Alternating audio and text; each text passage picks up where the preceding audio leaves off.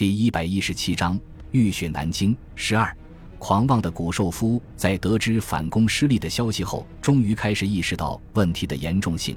而侦察部队提供的情报又显示出，中国军队没有趁机进行大规模的转移，而是在正面和左翼构筑工事，好像在准备持久作战。古寿夫走到地图前面，仔细观察战场的形势，希望能够推测出中国军队的下一步行动。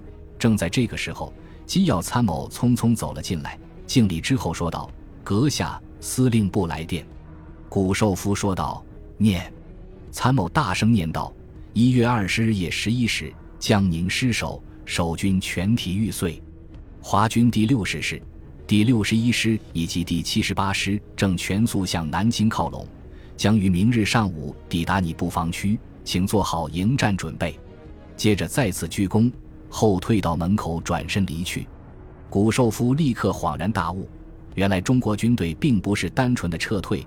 而是想借机吃掉自己的第六师团。现在前面是中央军第八十七和八十八师，左侧是第三十六师和独立师，右侧是滚滚长江。如果后路再被李从文给封住，肯定是要做瓮中之鳖了。想到这里，古寿夫立刻接通了方面军司令部的电话，想把自己的推测向松井石根报告。松井石根没想到孙百里居然如此大胆，临走还想咬自己一口。立即命令古寿夫固守待援，把中国军队死死地拖住，为部队调动争取时间。紧接着，他命令第一百零一师团和第十九师团进行大范围的迂回，从第十军的后方绕过去，直插江宁，彻底切断中国军队的退路。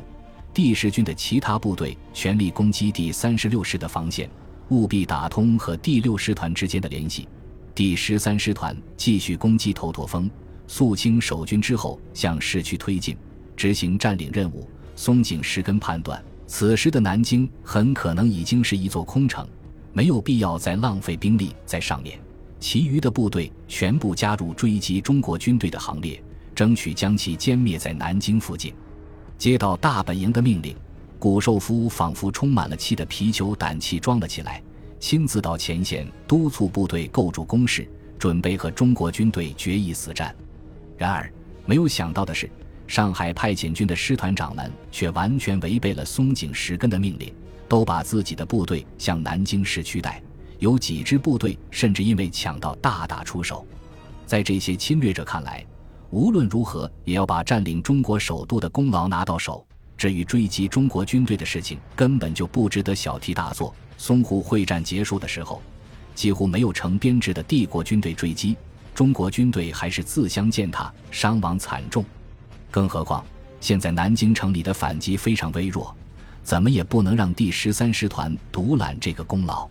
就在古寿夫望眼欲穿，等待援军的时候，十几万日军聚集在紫金山南路的光华门至中华门一带，只等第十三师团把掉头驼峰上的最后一颗钉子，就挥师进入南京市区。而一些急躁的指挥官早就冲了进去，和留守的中国军队展开了巷战，争取把自己的军旗插在南京的总统府上面。这些师团长们早就摸清了大本营的脾气，根本不担心遭到责难或者处分。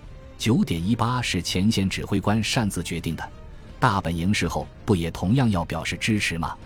进军南京是第十军做做主张的，天皇不也下诏首肯了吗？第十三师团眼看着到手的荣誉要被别人抢走，自然非常的不甘心。师团长狄周立兵中将给几个步兵连队长下了最后通牒：必须在两个小时内占领头陀峰，否则军法从事。气急败坏的前线指挥官立即命令炮兵对守军的山头阵地进行长达半个小时的炮击，要把中国军队全部炸成碎片。杨富强左手用力按住自己腹部。不让肠子流出来，右手按着地面，艰难地朝身边的一块岩石挪动身体，每一下移动都引发剧烈的咳嗽，咳出大口的鲜血，深深地插入肺部的弹片四周，不停地渗出带着泡沫的血水。杨富强足足花了五分钟的时间，才越过这短短几米的距离，把自己的身体靠在石头上面，咳嗽终于平复了一点。他抬起头，在阵地上面搜寻弟兄们的身影。可是却没有找到任何生命的迹象。杨富强已经记不清这是第几次炮击了，反正这两天的时间了，日军总是先派飞机轰炸，然后再用大炮轰击，接着再步兵冲锋，周而复始，没有丝毫的停歇。在四十八小时以内，日军把数十吨炸弹投在这个方圆不足几千平方米的山头，不但把工事全部夷平，而且山头都被削下去一米多高。不过，由于地势险要，敌人的几十次进攻都被击退，在陡峭的山坡上留下近千具尸体。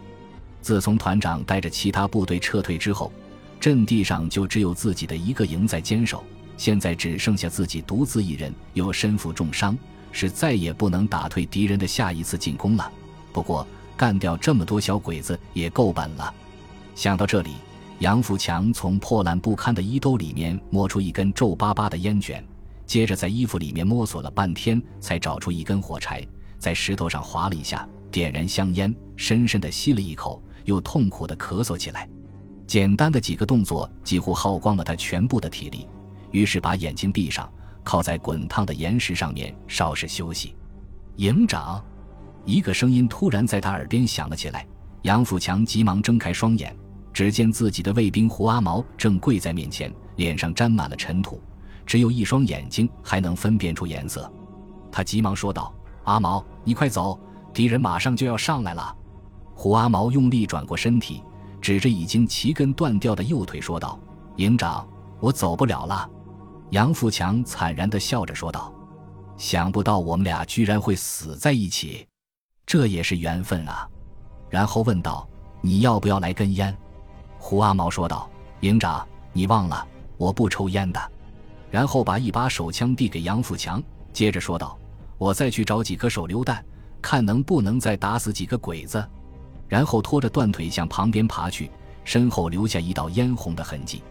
杨富强感到一阵眩晕，几乎要失去知觉，连忙撑开身体，把手枪架在石头上面，然后取下烟头摁在自己的手臂上。一阵青烟飘过，手臂传来一阵刺痛，使他头脑稍微清醒了一点。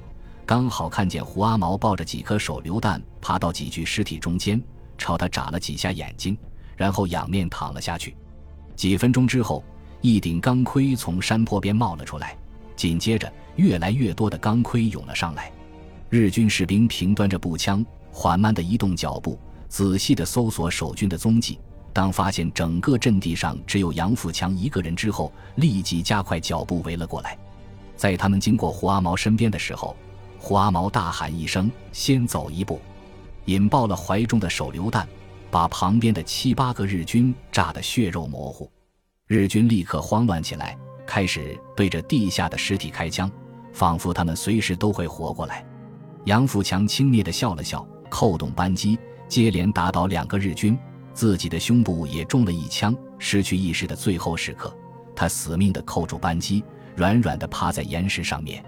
手枪还在不停的射击，直到打出最后一颗子弹。